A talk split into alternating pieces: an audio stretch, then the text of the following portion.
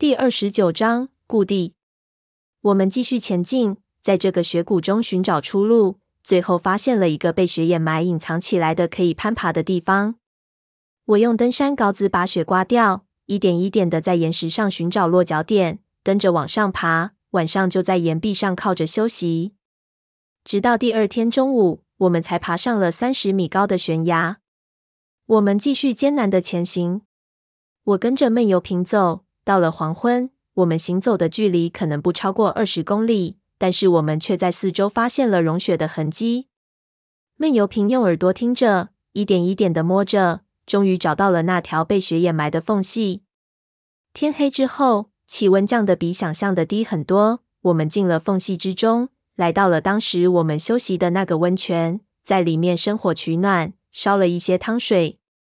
我没有什么胃口，也没有吃什么东西。但闷油瓶似乎根本不想吃什么东西，在缝隙口休息了一段时间，我们继续往里走。这个时候，我已经很明白闷油瓶要去什么地方了。他要去青铜门那里。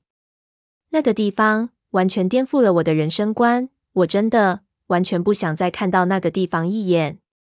但是，显然闷油瓶的目的地就是那里。从这个缝隙一路往里。很快就会到达那个地方，不需要再绕过整个云顶天宫了。我想着那些人面鸟，不知道现在是一个什么样的情况。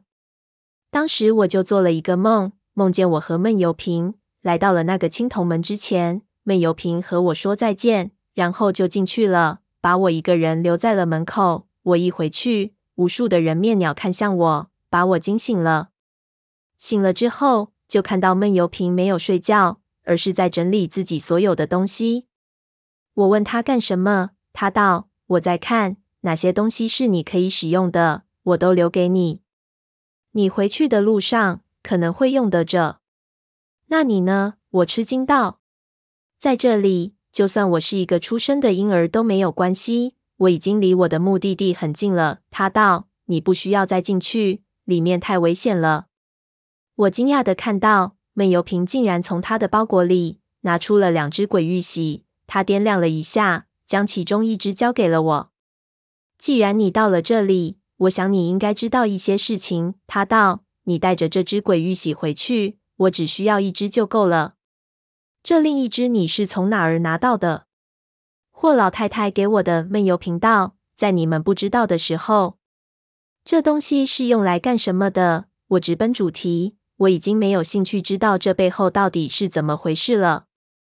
闷油瓶道：“开门。”我接过鬼玉玺，他就道：“你带着这个东西来到青铜门前，门就会打开。十年之后，如果你还记得我，你可以带着这个东西打开那道青铜门。你可能还会在里面看到我。那门后面到底是什么地方？”我问闷油瓶：“你为什么要进去？”我无法告诉你那是一个什么地方。闷油频道，我只能告诉你一个约定。在很多年前，我带着一个秘密找到了当你们所谓的老九门。在张家的祖训中，一直以留存为最大的目标。张家的整个发展过程，都是希望在任何的乱世中，张家可以留存下来，从而保留住张家古楼的群葬。从我得到的消息来看，只有族长才能知道一个巨大的秘密。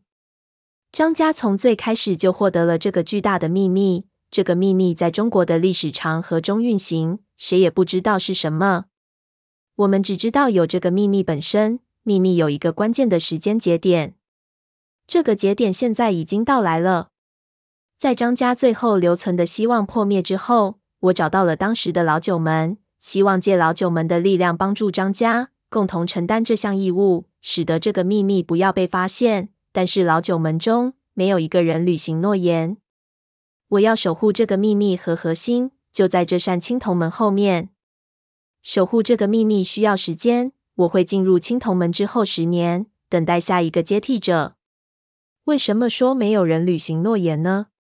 因为之前的近一百年时间里，所有守护这个秘密的人都是张家的人。张家的力量由此被削弱。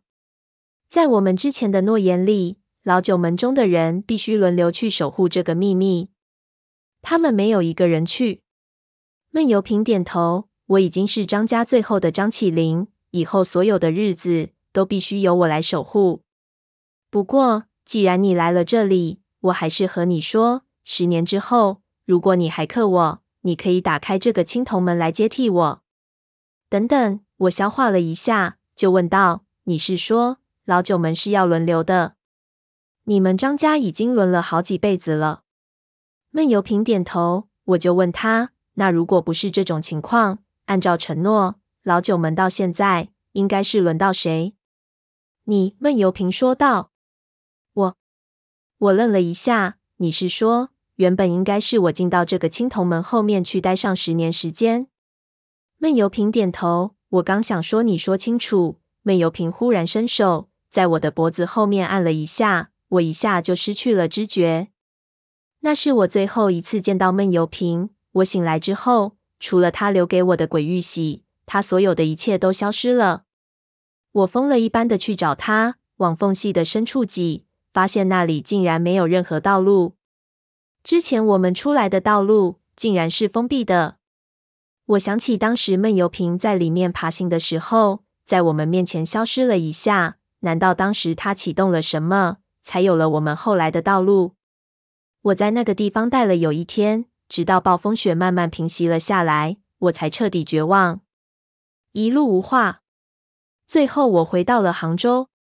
我行走在西湖边上的时候，天上下起了毛毛细雨。我回想之前经历的一切，想到了每一个人的结局，忽然觉得好累，好累。不知道为什么，我的眼泪就流了下来。我回到了自己的铺子，恍如回到了当年。什么都还没有发生的时候，我原来以为我做完这一切之后，还能剩下一些什么，没有想到竟然什么都没有剩下来。但是我意识到自己还不能停，我还必须走下去，因为还有一个十年，